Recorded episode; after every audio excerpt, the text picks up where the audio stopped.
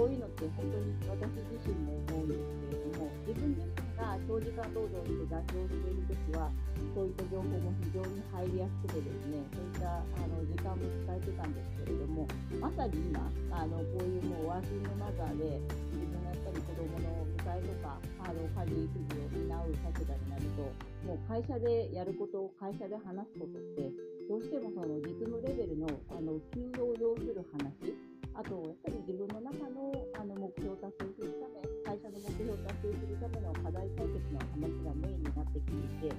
あのどちらかというとさまつな雑談とか、工事組織とか、人の話なんかはなかなかする時間がないんですよね。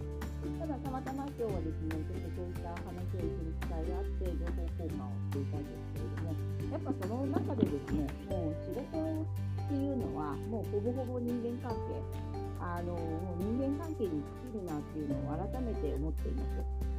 結局やっぱりその人間関係がうまくいっていれば多少ですねその仕事のあの自分自身のモチベーションが上がらなくても例えば自分が営業で取引先に非常に厳しいことを言われてもあの一緒に考えてくれるような仲間とか問題解決を一緒に頭をひねひねらせてくれるような上司がいればそれはそれで本当に自分ってあの中であのいろんな思いが消化できると思うんですね。逆にやっぱり仕事の内容がすごく、あの自分が求めていたものでもこの人間関係っていうのはうまくいかずに自分自身で全てを抱えていなければならないような状況になった時にあの果たして本当にそれがあの自分自身仕事のモチベーションが上がるかっていうとそうではなくてぱりすごく仕事そのものはすごく好きでもですねあのなかなか周りとの衝突が絶えなかったり上司が理解がなかったりするとすごくやっぱ辛い思いをすることがあの私自身も多々あったななんてことを過去を振り返って思ってます。でやっぱりですね苦手な人っていうのはこの世の誰とでもうまくやれてあの苦手な人っていう意識がないっていう。方もあの世の中にまれにいらっしゃるとは思うんですけれども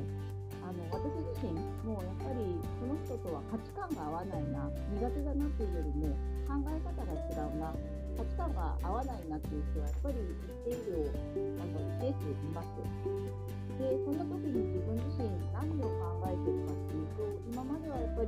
苦手だなダメだななんか話が合わないなと思ってたんですけれども結局その苦手を苦手のまま放置せずにあの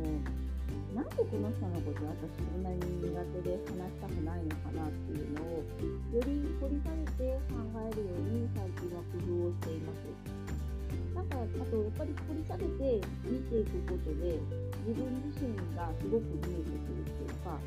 その人の苦手と思うところっていうのはやっぱり自分自身がすご大事にしている価値観とか自分自身の概念とか生き様とか考え方っていうのがすごく隠れていると思っていてやっぱり例えばねそのあの苦手な人あの何に対してもすごくもんあの文句を言っている人とか批判が多い人っていうのは私自身ももちろん苦手であのあんまり付き合いたくないなと思う人なんですけれどもやっぱりそういう時って私自身すごくあの変に正義感が強くてですねあの公平でありたい自分を律していたい自分でありたいという気持ちがあるのでそれがやっぱり自分自身のすごく大切な価値観なんですよね。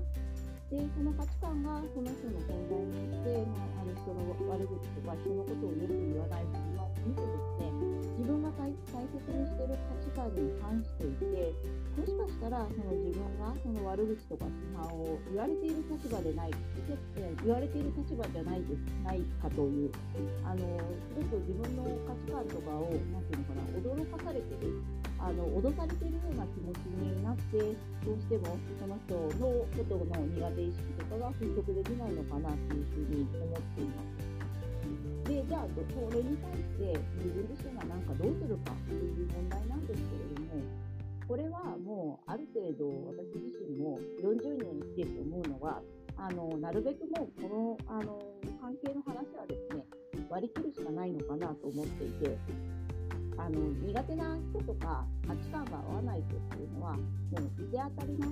でそれ以上のことは考えない。で仕事中でどうしてもその人と付き合わなければいけならないような状況に陥った時にあのそれはもちろん仕事上で付き合うんですけれどもそれ以上はやっぱり踏み込まないで回避できるところは回避する真っ向から対立しないもうこの辺をある程度意識して自分の中で今まではそれを攻略しようとかなんとかあの自分の中でしようと思ってたんですけれどもやっぱり価値観が合わない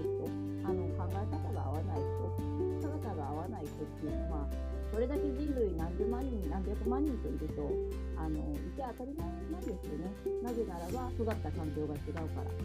で今そのものを考えているあの事実は一つでもその考え方っていうのはやっぱり育った環境とか自分の生き様とか生い立ちによって考え方ってやっぱり変わってきてしまうと思うので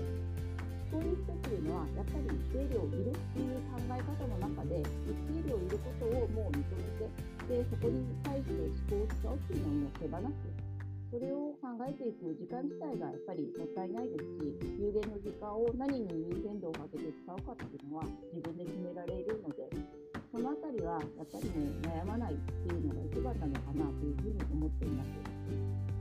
で、私自身もですね、やっぱりその自分の上司とあの意見が合わなかったりとか、価値観が合わなかったりすることが過去も経験があるんですけれども、本当にやっぱりそれがどうしてもあの自分の中で受け入れられないっていうことなのであれば、あの会社ですし、組織なので、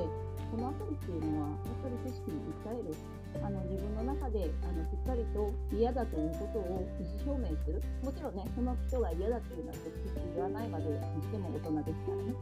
あのやっぱり自分自身どうありたいかどうしたいかっていうのはあの積極的に意思表明をしていくべきなのかなというふうに思っています。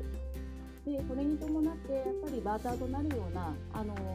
もの例えばその転勤になるとか部署を移動するとかあの新しく人間関係を構築しなければならないとかバーターはあると思うんですけれどもその失うものと自分が回避したい回避したいものの重さの違いを比べてやっぱり自分がよりあの選び取りたい人生にどちらが近づけるのかそれを考えて工夫して生きていくのがより豊かに楽しく生きていくことなんだろうななんてことを最近考えています。で自分自身もなんか物事に対してすごく重く受け止めがちであの真剣に真っ向から考えてしまうなんか変に真面目な気質なんですけれども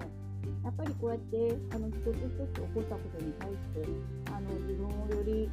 あの俯瞰的に見てですねああ自分はこういう考え方が苦手なんだなとかその考え方が苦手な中には自分自身のあの根源となっている価値観とか自分自身の中でこうあるべきだという考え方がきっとあると思うのです。ここについては改めてですね自分自身の考え方とか自分自身の価値を深掘りする機会だと逆に思ってですねあの利用してやればいいんじゃないかなってことを思っています。であとはやっぱりもう繰り返しになりますけれどもあの人間関係が全てなので合わない人っていうのは一定量います。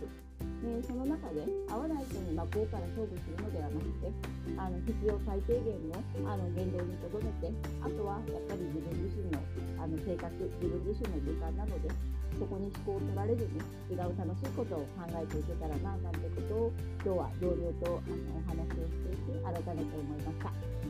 では皆さん良い週末をお過ごしください。またね。